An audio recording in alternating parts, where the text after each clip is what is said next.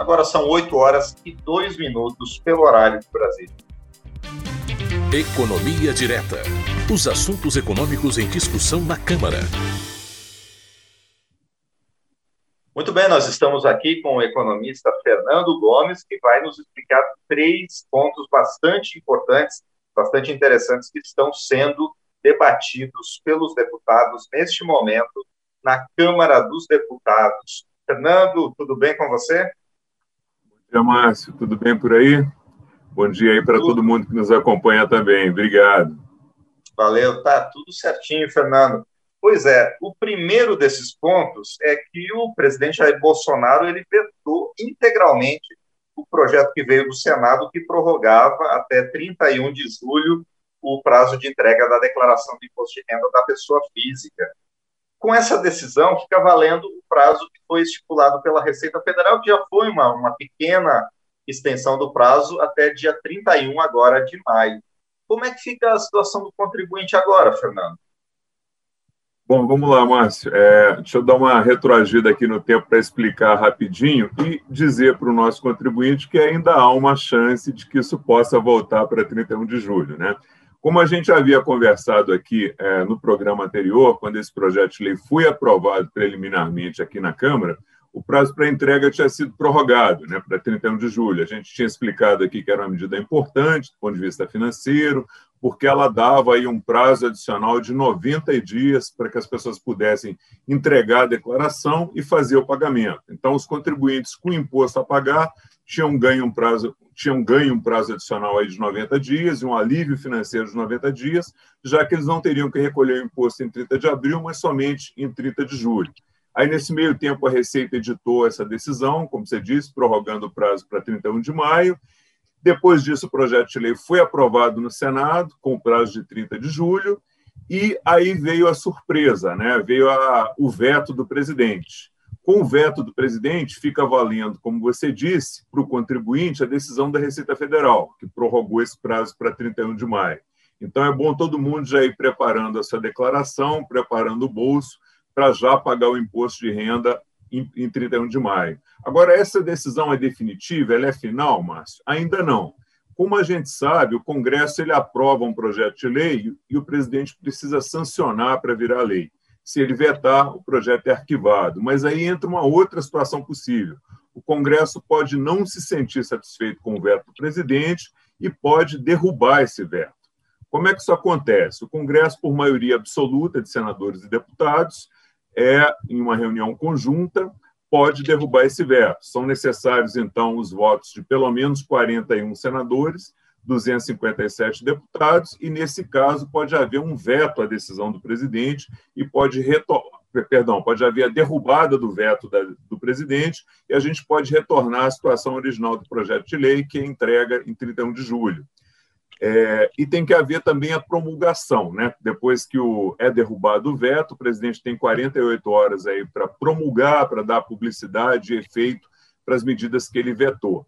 Então, essa promulgação ela tem que ocorrer antes de 31 de maio para que a gente retorne a 31 de julho. Mas uma sugestão para o nosso ouvinte aí, que ainda tem esperança na derrubada do veto e na prorrogação do prazo até 31 de julho, seria a seguinte: deixa a sua declaração prontinha, espera até dia 28, 29 de maio, e aí, se não acontecer nada de novo, você entrega a sua declaração e já paga o imposto aí para evitar problemas com a Receita.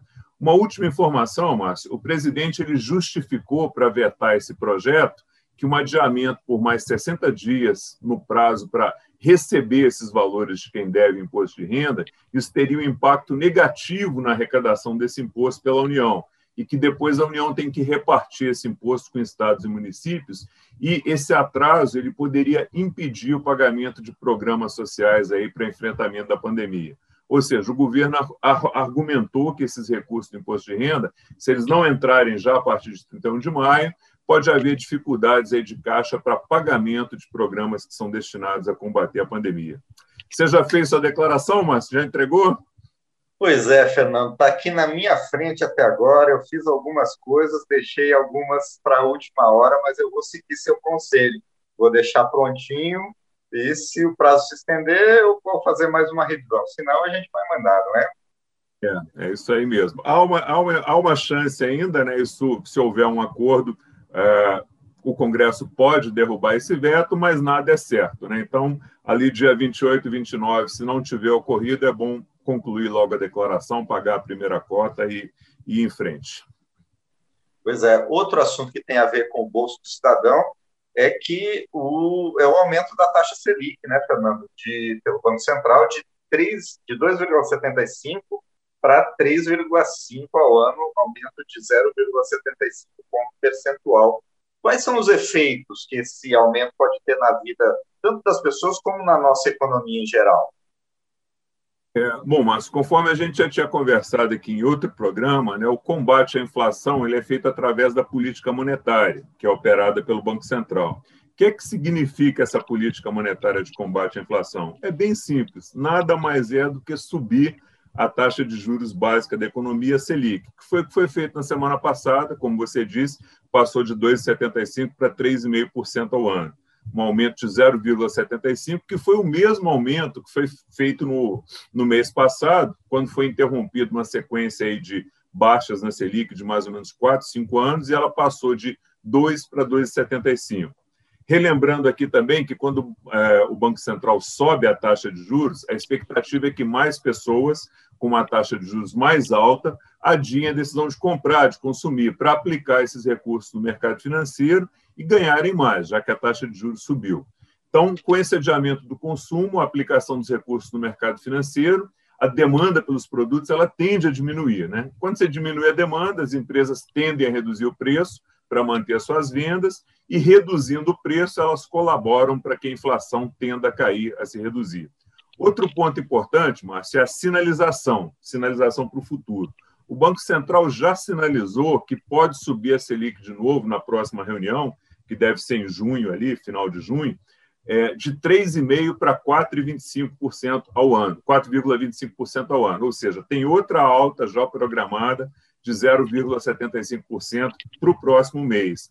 E a expectativa é que a gente chegue ao final do ano com a Selic aí em torno de 5,5%, 6% ao ano. E o que é que esses aumentos na taxa de juros podem trazer de mudança na vida das pessoas, das empresas e da economia, que foi a sua pergunta inicial, né? Mas, para as pessoas, para as famílias, a tendência é que quem não precisa gastar todo o seu dinheiro em consumo passe a adiar o consumo daquilo que não é fundamental, daquilo que ela pode abrir mão, para ter uma rentabilidade maior sobre esses recursos, principalmente porque a tendência é que a taxa de juros continue subindo ainda por um tempo. Então, você deve ter mais pessoas deixando de consumir e aplicando seus recursos. Vai haver um aumento dos recursos aplicados em poupança e em outros ativos aí do mercado financeiro. Do ponto de vista das empresas, o que ocorre é o inverso. Né? O custo do financiamento da produção, dos investimentos para as empresas, ele fica maior, porque a taxa de juros vai aumentando. Então, as empresas vão ter um custo de produção, da parte da sua produção que depende de financiamento, maior. Isso pode levar as empresas a tentarem repassar esse custo para o preço dos seus produtos, mas elas vão ter muita dificuldade nesse momento em fazer isso. Por quê? Porque com mais pessoas poupando e deixando de consumir, vai diminuir a procura por esses bens e serviços. Se diminuir a procura e você precisa continuar vendendo, o que, você vai fazer? Você vai ter que rebaixar o preço. Rebaixando esse preço, você contribui aí para o aumento da para a redução da inflação. É, uma empresa que consegue se safar dessa situação é, são as empresas que a gente chama de monopólio em economia, né? aquela empresa que fornece um produto é, que não tem competidor. Nesse caso, aí ela consegue sim repassar uma parte do aumento desse, desses preços para o consumidor. É, vamos lá, para a economia, de uma forma geral, né? qual o efeito de uma taxa básica de juros subindo? Primeiro efeito é o que a gente espera, é a queda da inflação. Né? aquilo que a gente já falou ali atrás. Taxas de juros mais altas estimulam aplicações financeiras, diminui o consumo de bens e serviços, diminuindo o consumo de bens e serviços, as empresas têm que reduzir preço para manter o mesmo nível de venda, reduzindo preços, começa a reduzir a inflação. Então, esse é o primeiro resultado esperado. É, agora, há um limite para esses aumentos da taxa de juros, para não prejudicar a economia. É, para as empresas principalmente, porque taxas de juros mais altas, elas aumentam o custo de produção das empresas, que vão querer em algum momento repassar esse custo para os produtos. Então, taxas de juros mais altas na economia, elas reduzem o nível de investimento, elas tornam o ato de empreender, de investir na produção mais caro. Então, resumindo aqui para a gente não se estender muito, primeiro resultado esperado é a queda da inflação, mas há um encarecimento do financiamento da atividade produtiva no país. Qual seria o cenário perfeito, Márcio? Que a inflação chegue logo em níveis mais baixos e dentro das metas estipuladas pelo Banco Central, que é ali na faixa de 3,75% ao ano, é, e você tendo esse ajuste da inflação, é, essa, esse ajuste da economia a expectativa da meta estabelecida, você pode voltar a reduzir as taxas básicas, a taxa básica de juros, né? no, no caso, a, a nossa conhecida Selic. Aí. Beleza, Fernando. Bom, tem outro projeto que os deputados estão discutindo aqui na Câmara que cria o sistema de hipoteca reversa para idosos, para permitir que pessoas com idade igual ou superior a 60 anos alienem ou deem em garantia uh, o imóvel em que moram sem ter que sair dele, tendo assim uma nova fonte de renda. O Fernando, explica para a gente o que é exatamente essa hipoteca reversa e de que forma esse projeto pode ajudar o idoso a ter uma renda extra com esse modelo. É, bom, Márcio, esse é um projeto de lei que começou a tramitar aqui na Câmara, que está sendo debatido na Comissão do Idoso, exatamente por beneficiar pessoas com 60 anos ou mais e o objetivo dele é o que você disse, né? poder gerar uma renda extra para o idoso, além da aposentadoria que ele recebe, que muitas vezes é insuficiente para ele se manter e para manter os familiares que dependem dele. E o projeto é interessante porque ele proporciona ao idoso a possibilidade de ter essa renda extra, mas sem a necessidade de ter que vender o imóvel que ele mora, de ter que sair do imóvel. Vamos lá então explicar esse nome bonito aí, complexo, que é hipoteca reversa. O conceito básico de hipoteca reversa é permitir que o idoso tenha acesso a recursos financeiros, a dinheiro, dando em garantia um imóvel que ele possui e que esteja quitado. Essa informação é muito importante. O imóvel tem que estar quitado e ele permanece podendo morar no imóvel, né? É, então, o idoso oferece esse imóvel como hipoteca para ter direito a um crédito, que pode ser uma renda mensal ou até um pagamento único de um valor maior, que pode ser feito de uma só vez, se ele preferir. É uma forma de liquidez, usando o imóvel como garantia, sem a necessidade de vendê-lo de imediato. E como é que funcionaria essa renda mensal aí para que o nosso ouvinte entenda em linhas gerais, né? É, o banco ele vai avaliar o imóvel que o idoso mora, estabelecer um valor para esse imóvel, tem que ser um valor justo, um valor de mercado, e a partir daí, de acordo com a expectativa de vida do idoso, o banco vai estipular uma taxa de juros para fazer essa operação e vai definir o valor que o idoso poderia ter, seja como uma renda mensal ou seja como um pagamento único e de maior valor. Então, mas para esclarecer aqui para o nosso ouvinte, esse valor pode ser pago de uma vez só, ou seja, o idoso pode pactuar um único pagamento, receber, por exemplo, 70% do valor do imóvel, ou ele pode é, estabelecer uma renda mensal. É, quem vai definir isso é o idoso, de acordo com o banco e com a taxa de juros. É, dando um exemplo aqui, só para o nosso ouvinte entender, vamos supor que ele tenha direito a mil reais por mês, bruto. Né? Desses mil reais vão ser abatidos os juros da operação. Ele vai receber os mil reais menos os juros mensalmente. Não dá para a gente dizer aqui de quanto vai ser esses juros, porque vai depender da expectativa de vida de cada idoso e, de, e do valor da taxa de juros na época em que for contratada a operação. Então, esse valor dos juros vai ser descontado do valor mensal que ele vai receber, calculado caso a caso. Quando é que o banco passa a ter o direito, efetivamente, de adquirir o imóvel e de fazer o uso aí do imóvel? Quando o proprietário falecer, aí o banco se torna proprietário do imóvel. E aqui tem duas questões importantes que ainda precisam ser definidas, ser regulamentadas. Se o idoso estiver recebendo a renda mensal e falecer, como é que fica a situação? Exemplo, ele optou pela renda mensal, faleceu um ano depois. Como fica a situação?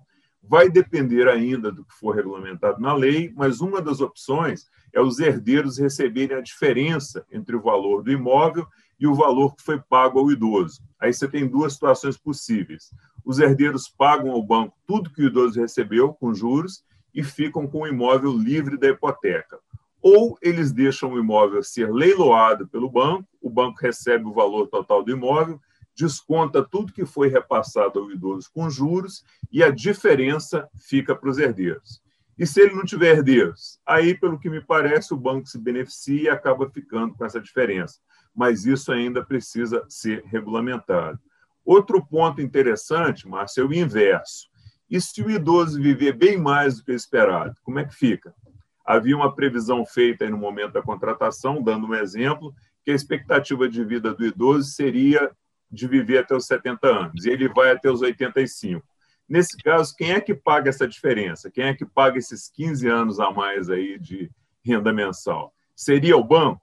Vai ter um seguro para esse tipo de caso, para proteger o banco e vai ser cobrado um percentual ali? Isso aí ainda precisa ser debatido e estudado pela Comissão do Idoso, depois de fazer essas audiências públicas aí com representantes de bancos e também das pessoas idosas e ver os pontos de interesse e de preocupação de cada um dos lados. É, eu conversei, Márcio, com o deputado Vinícius Pará, que é o autor do projeto, ele me disse outra coisa importante. É, caso o idoso queira desfazer o negócio, depois de um ano, dois anos, ou a qualquer momento, ele pode, desde que ele devolva todo o valor que ele recebeu com os juros. Então, devolveu tudo com juros, o imóvel volta para ele, a hipoteca é cancelada, é retirada. É, essa minha conversa com, com o deputado, Márcio, ela foi uma entrevista na TV Câmara, no programa Palavra Aberta, e ela está disponível, tanto no site da Câmara como na página oficial do YouTube. Então, se alguém tiver interesse e quiser assistir, é só procurar lá a Hipoteca Reversa, deputado Vinícius Fará, que você acha a entrevista, e ela está bem explicativa também. Outro ponto importante que eu conversei com o deputado é o alcance da medida, Márcio. Eu questionei o deputado se essa medida não ia beneficiar somente idosos de classe média alta porque talvez os bancos não tenham interesse em ter como garantia imóveis que ficam na periferia, imóveis muito baratos. Ele me disse que esse assunto também vai ser debatido na comissão e que eles têm essa preocupação também.